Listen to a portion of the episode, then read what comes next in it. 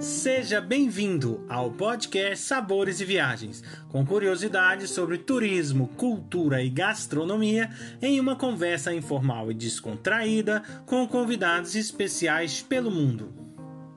A apresentação deste podcast fica por conta de Victor Barros e Guilherme Boeste, diretores do Cooking em Portugal.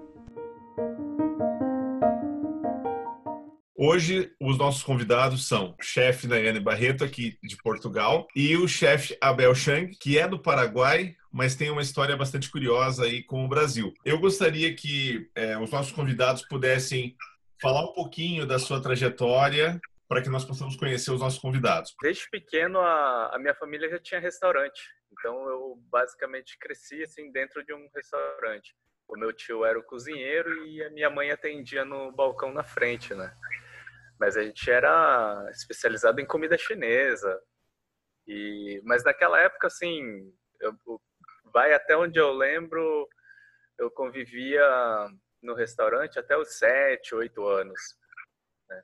Até um pouquinho, é, foi até um pouquinho até depois dos meus pais se separarem. Daí eu fui perdendo um pouco desse contato. Aí eu só fui voltar para a cozinha é, na época da faculdade quando me mudei de Foz do Iguaçu para Curitiba, né, morando em República, daí assim, ou aprende a cozinhar ou morre de fome, né?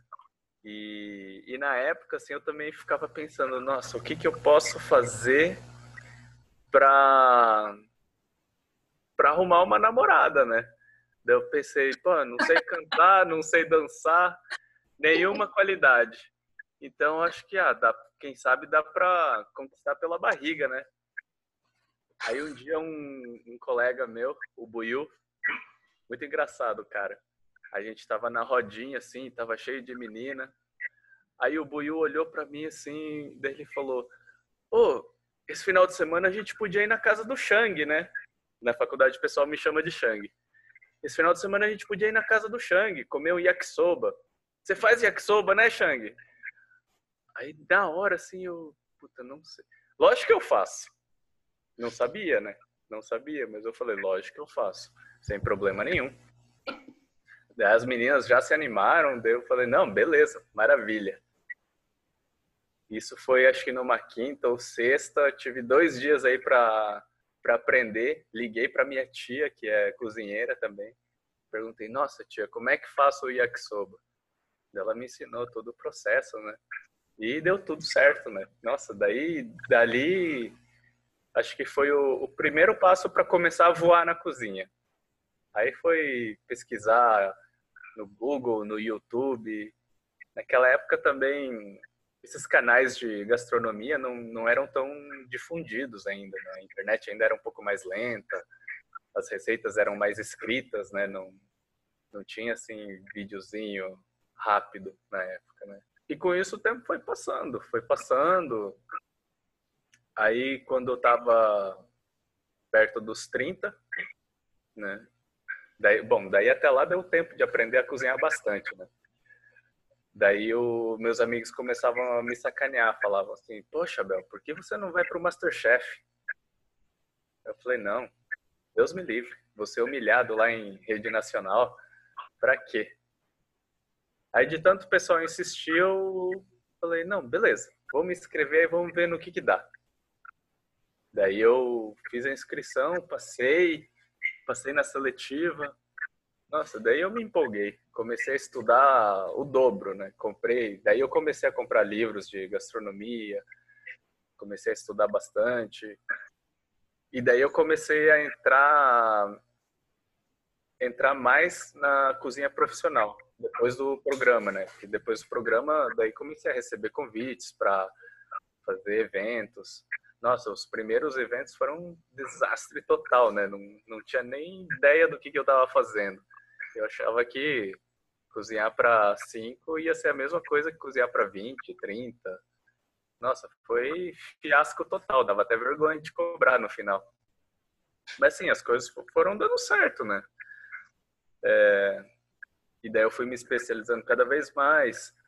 Tem um, um chefe amigo, muito amigo meu, o Ivo Lopes, também ex-participante do, do Masterchef Profissionais, ele me ensinou pra caramba. me levava para a cozinha junto com ele, me mostrava, foi me passando todos os macetes, né? Mas assim, fui trabalhando bastante, fui pegando é, cada vez mais eventos e principalmente eventos de churrasco. Então, uma lacuna assim que estava faltando aqui na, na região, no oeste do Paraná, que assim, tem poucos profissionais que fazem assim, eventos é, de estilo churrascada de São Paulo, né? eventos grandes, assim, com várias estações de churrasco. E é isso. Acho que foi resumindo, assim, é basicamente a minha trajetória dentro da gastronomia. Eu vou falar bem rápido, assim, minha trajetória, porque eu acredito que o pessoal que está ouvindo esse podcast já ouviu os outros, não é? E, e, eu já falei bastante sobre a minha história, sobre a minha trajetória no, no, nos outros podcasts. Então, é, rapidamente, vou falar que eu era advogada. Uh, entrei no Masterchef por, por pressão de amigos. Hum. e, e depois as coisas foram correndo bem. Eu gostei da adrenalina da cozinha e, e me encontrei ali e decidi fazer isso vida, vim para Portugal, me formei e já trabalhei aqui em três restaurantes. Um eu fui chefe consultora, né, que eu montei o cardápio e montei a estrutura da cozinha, treinei o pessoal. E no, em um outro eu fui ajudante de cozinha de um chefe é, que tem 70 anos de idade e que tem assim muita coisa para ensinar e lá, é, esse restaurante que eu trabalhei era mesmo voltado para gastronomia portuguesa. Então, foi logo que eu me formei, eu fui para esse restaurante porque eu queria aprender com aquela lenda que estava ali, não é? é? Foi uma experiência incrível. E depois, é, eu tô nesse restaurante que eu tô hoje, que é um restaurante voltado para o brunch, que é uma novidade, assim, vamos dizer, que em Portugal não é uma coisa muito comum. E por isso, nosso restaurante é, tá sempre cheio. Tem dia que a gente serve 700 pratos, é uma loucura. E eu adoro. e pronto, essa é a minha história. É, é mais bacana a história, assim, né? Saber como que um, um, um programa, né? Como o Masterchef moldou, né?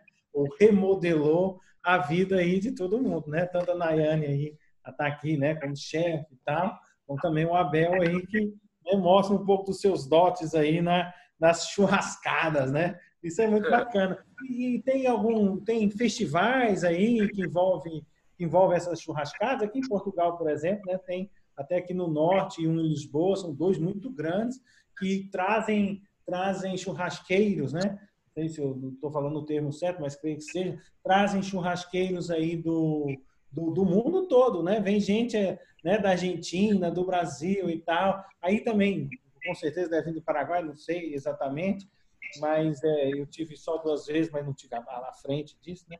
Fui só como consumidor. Mas me fala um pouquinho aí se isso é, é, é comum aí, tem, é, tem esses festivais que envolvem esses tipos diferentes, né? De carnes, de formas diferentes de fazer o churrasco e tal. Isso é bacana. Ah, então, os festivais de churrasco estão sendo cada vez mais difundidos aqui na nossa região, né? Cada vez tem mais. O último, assim, grande que eu participei, participei com um outro colega nosso, o Tenente, que também é do Masterchef. Ele me convidou, a gente fez o churrasco do Teló, que é um evento, assim, itinerante do, do cantor Michel Teló.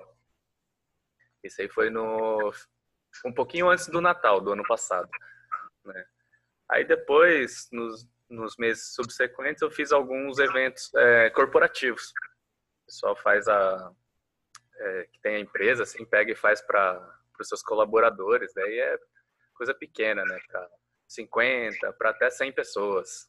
Ah, mas no Paraguai, Abel, também rola essas churrascadas porque, é, olha, desculpa, eu não conheço muito a gastronomia paraguaia e, acho até legal a gente falar disso para as pessoas que não conhecem é, ter acesso a esse tipo de informação. Por exemplo, no Brasil a gente tem aquele prato básico que é arroz e feijão. Qual que é o arroz e feijão do Paraguai? É, muito importante essa pergunta, hein, Nana? No Paraguai, o que a gente mais consome é, é a mandioca. Pessoal, assim, pro, pro paraguaio, se não tiver mandioca na mesa, não é o almoço, não é a refeição. Sempre tem que ter ou um pãozinho, mas principalmente a mandioca. E, Legal. E, e lá eles consomem um pouco diferente da gente, né? Na, no Brasil, a gente gosta da mandioca bem mais cozida, mais molinha, né? Quase desmanchando. Lá no Paraguai, eles cozinham um ponto a menos e fica, ela fica bem mais firme e sequinha. Hum. Tá um pouco, um pouco diferente. Ó. Outra coisa, assim, na minha opinião, o churrasco, autêntico churrasco paraguaio, eu digo, por que eu digo autêntico churrasco paraguaio? Porque cada churrasco, cada lugar tem um, um estilo diferente, né? Por exemplo, o churrasco da Argentina é, é similar ao churrasco do Uruguai, mas é totalmente distinto ao churrasco gaúcho. É bem diferente que também é bem diferente do churrasco que você vai comer em São Paulo ou nos Estados Unidos ou talvez até na Europa. Cada lugar tem a sua particularidade, né? E o autêntico churrasco paraguaio, eu acho ruim demais.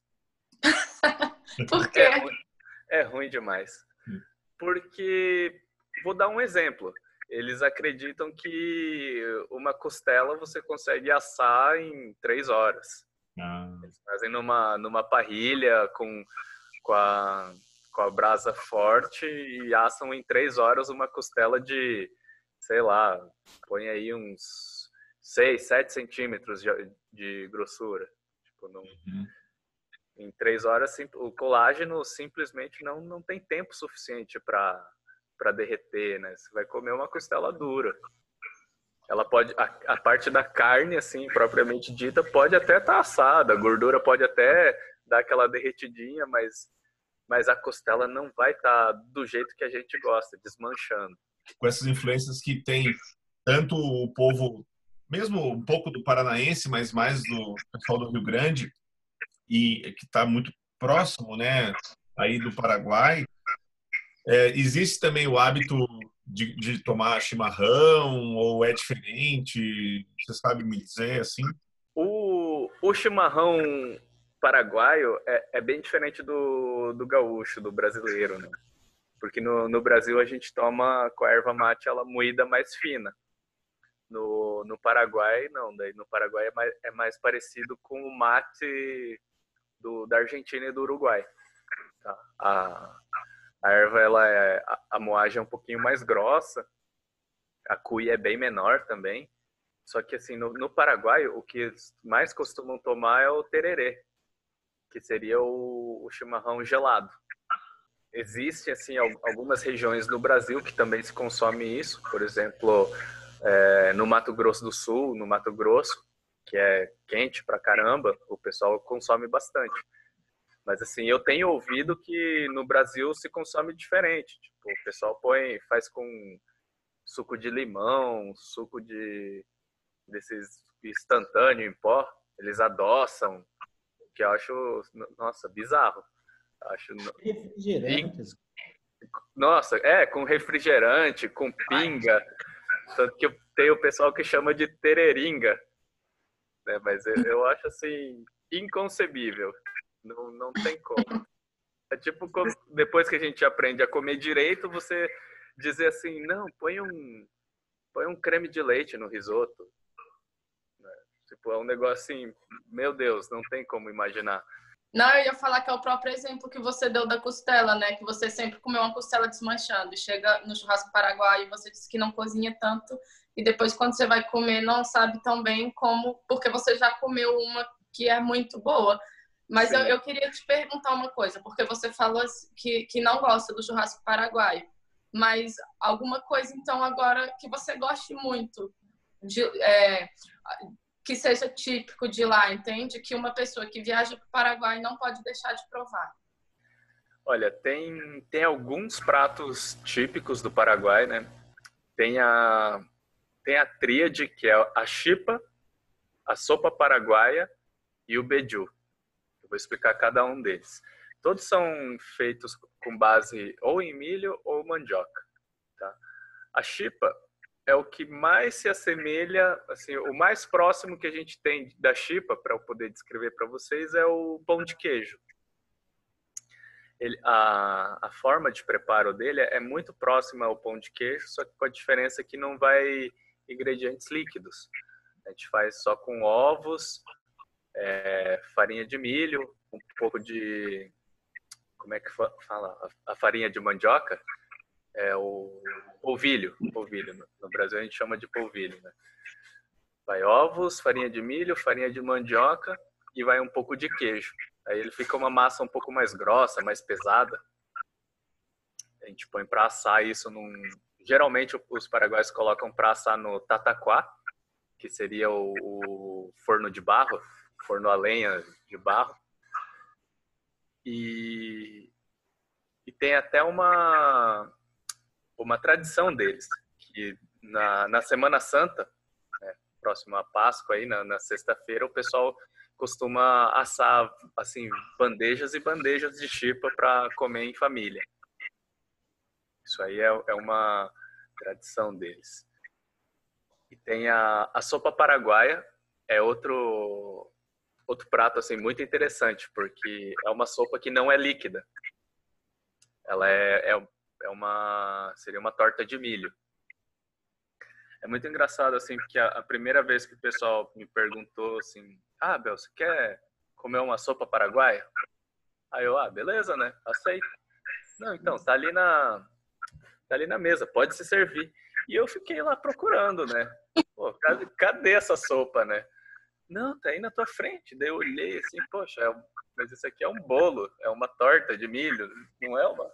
Não, mas então, o nome do prato é sopa paraguaia, que é um é uma torta de milho feita com primeiro o pessoal refoga a cebola, refoga a cebola e faz tipo uma polenta. Né? Coloca milho, leite, óleo Bom, na, na, se for assim uma polenta tradicionalista, não, né? Mas é, é próximo. Faz um creme de milho ali, coloca é, alguns ovos para emulsionar, é, coloca queijo ralado.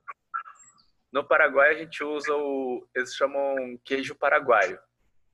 O nome é queijo paraguaio, que é bem próximo ao queijo Minas são, são bem, bem parecidos, assim. E põe para assar, põe para assar na, no forno. Ele sai assim, nossa, coisa mais linda, douradinho por cima e cremoso por dentro. Mas assim, o porquê que chamam de sopa paraguaia, eu não, não tenho nem ideia, né? Assim, uma vez eu, eu ouvi num, num pessoal falando, assim, né, numa roda de amigos, diz a lenda que na época da, da guerra, na época da guerra, os combatentes paraguaios, né, é, montaram lá o acampamento e foram um lá falou assim, não, vou fazer uma sopa. E o, o colega assim que estava lá era um estrangeiro, né? Ele falou, ah, então vai lá para, é, vai lá Paraguai, faz a tua sopa. E só que o cara deixou passar do ponto que no no acampamento, era aqueles fogareiros a, a lenha, né? Na, faziam na fogueira. Passou um pouco do ponto e, e daí eles esqueceram lá, deixou, passou um tempo e quando foi ver a, a sopa tinha endurecido, ficou cremosa, não ficou, não ficou mais líquida. A partir daí começaram a chamar esse, essa torta de sopa paraguaia. E o terceiro prato é o beiju. O beiju é como se fosse uma tapioca. É bem, é bem parecido. Aqui o, a farinha de mandioca ela é um pouquinho mais grossa, tem um, os grãos assim um pouquinho mais grossos. Eles misturam bem pouquinho de farinha de milho junto. Só que essa farinha de milho é, que eles usam no Paraguai não é não é igual essas que a gente compra no mercado, que é muito seca, né? que parece é, como é que eu vou dizer? Não é a mesma que a gente usa para fazer o, a polenta. Eles usam o milho ralado. Então a, a, farinha, essa farinha de milho, ela vem bem úmida. E coloca um pouquinho de queijo e põe para esquentar na frigideira. Fica igualzinho tapioca, tapioca brasileira, o beiju. esses três pratos aí são bem típicos paraguaios, que é, são pratos assim que você não pode perder. Mas além desses três pratos típicos, o meu favorito do Paraguai, que sempre que eu tenho a oportunidade de ir para Assunção, é, eu, eu passo num restaurante histórico lá de Assunção. Eu acho que eles estão desde a década de 50 abertos, que é a sopa, o caldo de surubi. Surubim é um peixe cascudo de, é, de água doce, né? Tem aí na, nos rios aqui do Paraguai. E, nossa, é uma delícia. O pessoal faz com cebola refogada, refoga um alho, uma cebola, uns pedacinhos de tomate e os pedaços de, de surubim. Aí quando está quase pronto, finaliza aí com um creme de leite. E aqui no Paraguai o pessoal eles gostam de abusar das ervas secas. Quem não está acostumado assim vai achar um exagero de, de orégano. Mas é assim, como é, é assim tradicional deles, eu acho muito gostoso. É um prato assim que eu não, nunca deixo de comer. Numa época festiva, você falou já, eu acho que foi Natal, né? Existe mais algum, assim, um doce diferente? Doces, assim, doce bem típico paraguaio. Eu só consigo lembrar de arroz doce, ah. que é bem próximo do que a gente come no, no Brasil. Uhum. O arroz cozido com leite, com açúcar e canela, cravo e canela, né? Uhum. Mas tem uma bebida típica paraguaia que, que é bem doce. Nossa, se você tomar um, se você for diabético aí é um gole e um tombo, que é, é feito com base, base a base dele é de erva mate. Uhum. Eles chamam de de mate cocido. É, é, é, um, é uma espécie de chá feito com erva mate. Eles primeiro preparam num, um, um bule assim bem grande com com bastante água, né? Põe água para ferver. E normalmente, assim, na, na estrada, o pessoal faz com um braseiro de carvão, né? a lenha, o carvão. Aí, quando a brasa tá bem forte, eles pegam um pratinho, fazem um vulcãozinho, fazem um, um montinho com a erva mate, no meio colocam bastante açúcar, né? E pegam umas duas pedrinhas de carvão, né, do, de brasa do, do braseiro, colocam em cima desse açúcar. Aí ele começa a dar uma queimada nesse açúcar e eles viram esse prato com, com carvão e tudo dentro da, da água fervendo. Deixam lá é, cozinhar um tempinho. Nossa, levantam um fumaceiro danado e, e passam no coador. Às vezes não coa direito e, e vem uns, pedaço de pedacinho de carvão e erva mate. Mas é, é muito gostoso. Isso aí, assim, também, né? A gente sempre que viaja aqui de, de Cidade Leste para Assunção, na estrada é parada obrigatória. A gente compra uma chipa e um cocido. Eu gostaria muito de agradecer a participação de vocês aqui nesse podcast para falar um pouquinho é, da história de vocês e também dessa gastronomia né, de um país vizinho do Brasil. Muito obrigado, viu? Não, eu que agradeço pelo convite. Eu agradeço por estar aqui mais uma vez com vocês. Sempre muito bom. Obrigada. Muito obrigado, chefe Abel Chang, por nos levar nesta viagem pelo Paraguai e um obrigado especial à chefe Nayane Barreto por nos acompanhar nessa viagem gastronômica incrível. Convido a todos para o nosso próximo podcast Sabores e Viagens, com a presença do Diego Miller, que irá falar um pouco sobre viagem de experiência, explorando o mundo dos whiskies na Escócia e o universo incrível das cervejas na Bélgica. Acompanhe também todas as novidades que vêm por aí aí. Basta digitar Cooking em Portugal nos canais do Instagram, Facebook e YouTube. Esperamos vocês!